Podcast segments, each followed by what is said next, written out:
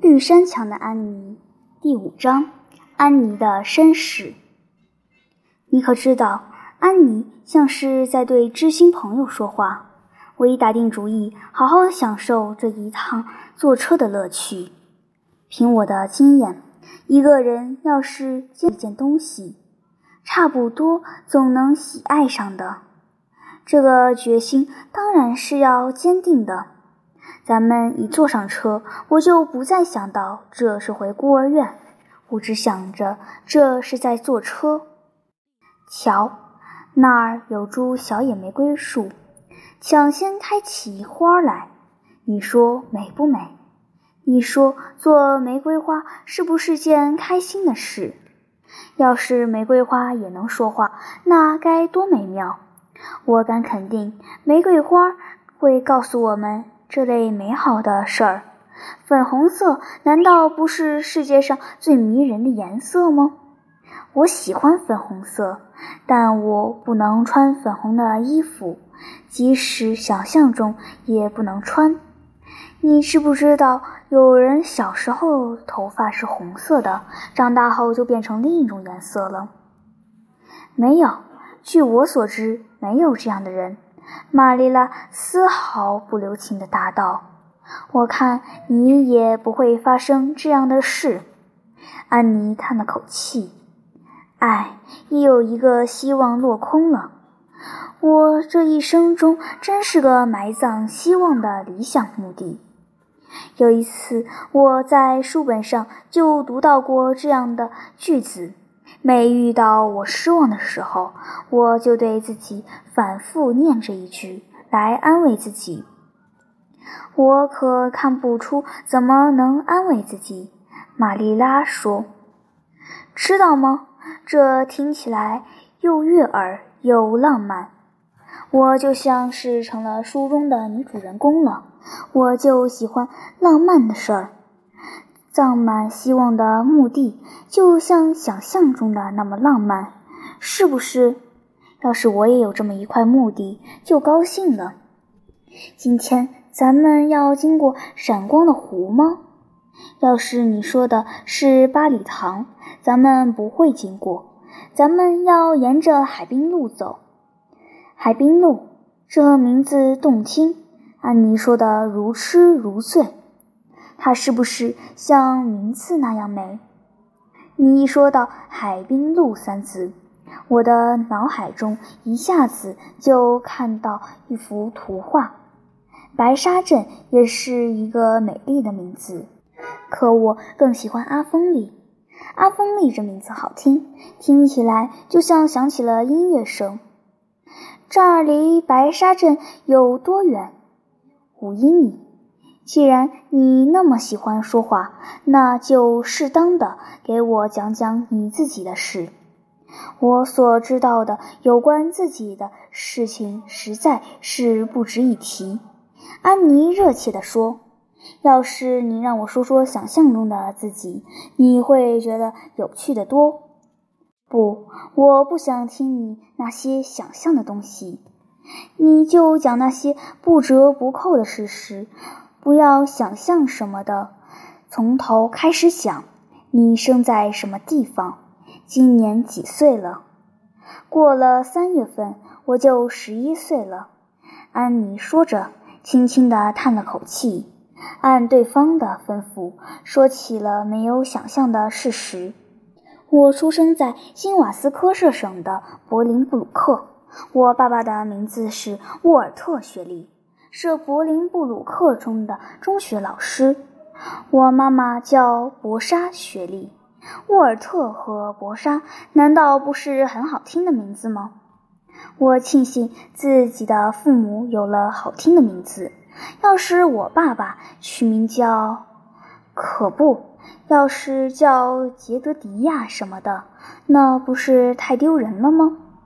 我看一个人取什么名字。关系不大，只要他品行好就行了。玛丽拉说：“她觉得自己负有使命，开始进行有益而实用的道德教育了。”哦，我说不上。安妮说的时候显出沉思的神情。有一次，我在书上读到，玫瑰花即使不叫玫瑰花，而取别的什么名字，同样芬芳鲜艳。这个我死也不信。要是把玫瑰叫做吉草或臭松，我不相信它会那么可爱。我认为爸爸即使叫杰德迪亚，他也是个好人。但我肯定一准会有烦恼。我妈妈做过中学老师，可是她嫁人后就不读书了。有了丈夫，就用不着她来担当这个责任了。托马斯太太说，他俩是一对小娃娃，穷得叮当响。他们到柏林布鲁克，就住在一所又小又破的黄房子里。这房子是我从未亲眼见过的，可在我的想象中已经出现过千百遍了。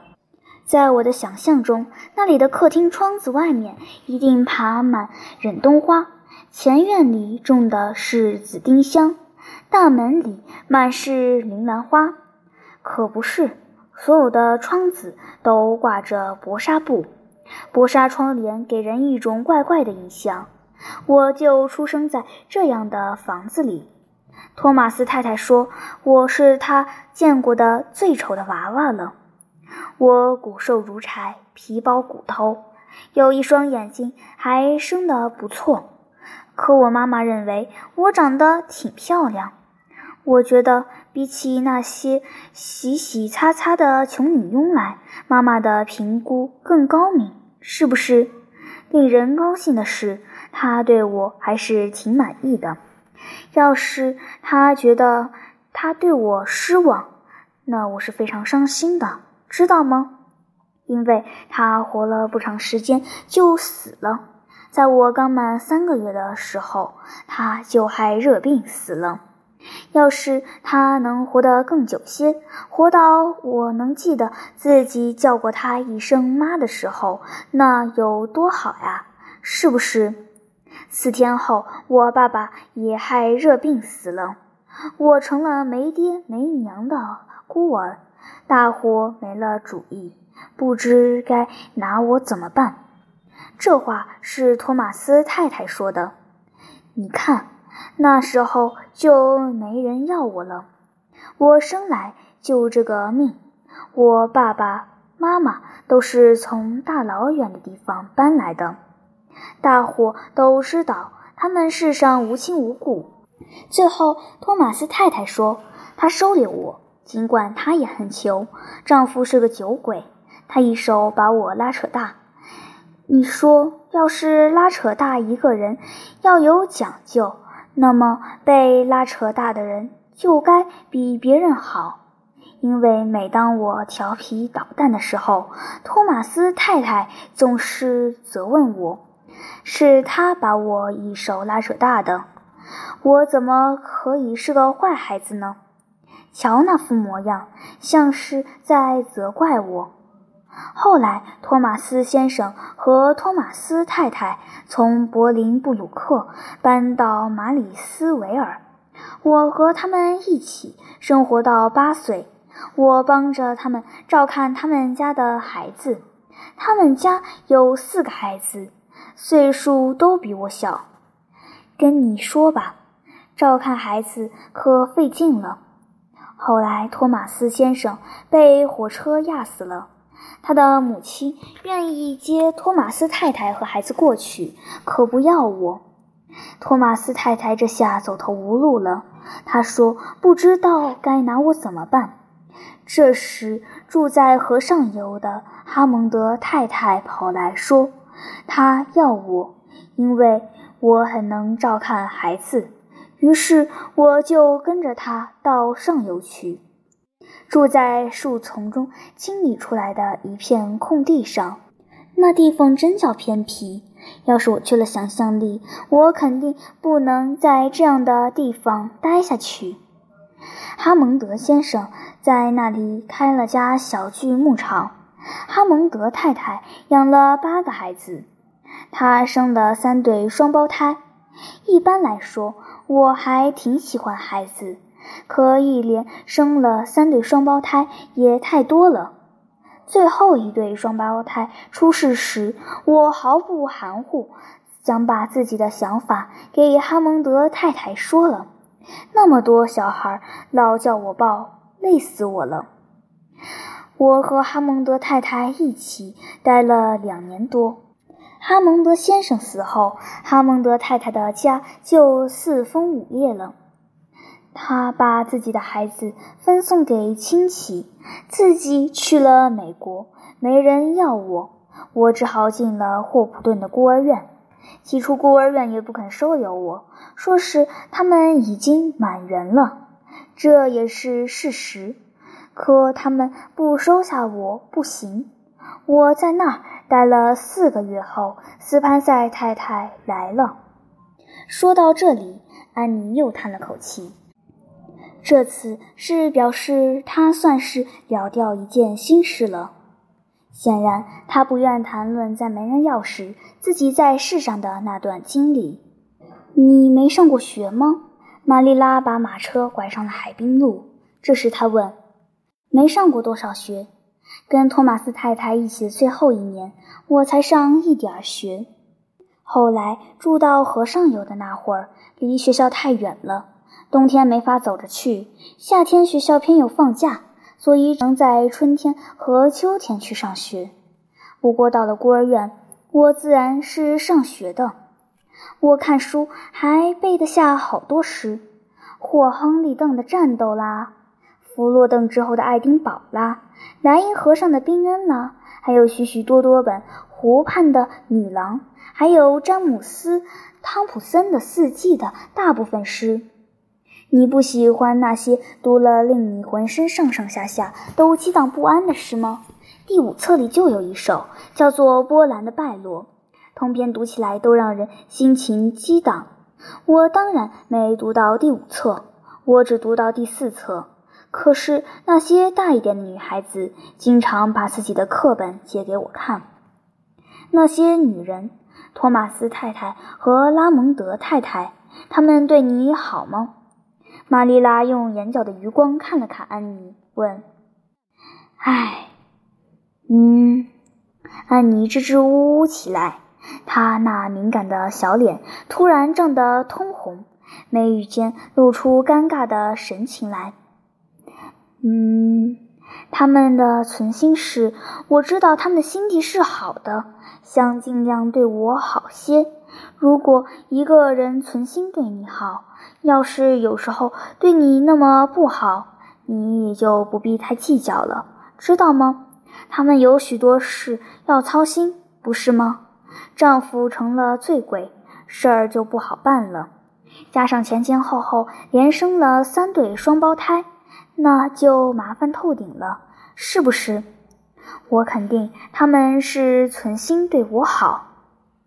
玛丽拉再也没问他别的事了。安妮则专心致志，喜形于色，默默地欣赏起海滨路来。玛丽拉则神情恍惚，陷入了沉思。她对这孩子猛地产生了恻隐之心。这孩子过的是忍饥受寒、无苦无依的生活，一种做牛做马、贫困凄惨的生活。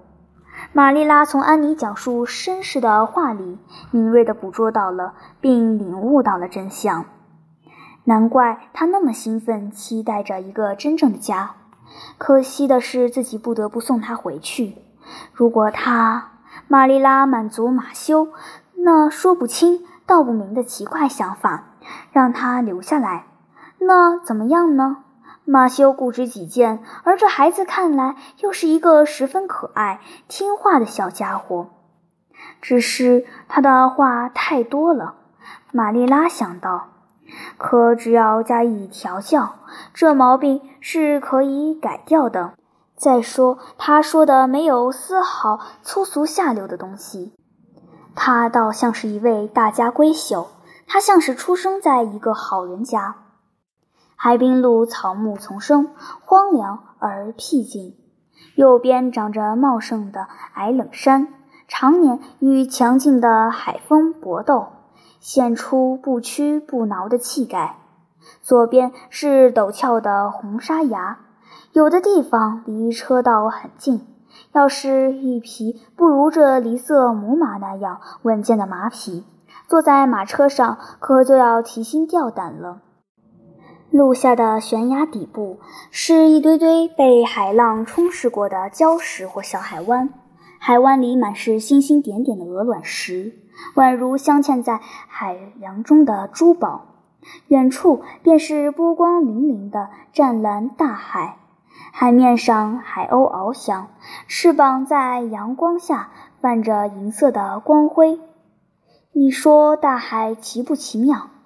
安妮从长时间的沉默中回过神来说：“我在马里斯维尔那会儿，托马斯先生雇来一辆运货马车，带我们去十英里外的海滩过了一天。”那天，我虽然一直都在照看孩子，可分分秒秒我都快乐极了。此后好多年，我都梦见过这样的好时光。可这海滩比马里斯维尔的海滩还要美。你说那些海鸥漂不漂亮？你愿不愿意做只海鸥？我想我是愿意的。我是说。要是我成不了这个女孩子，你想想吧。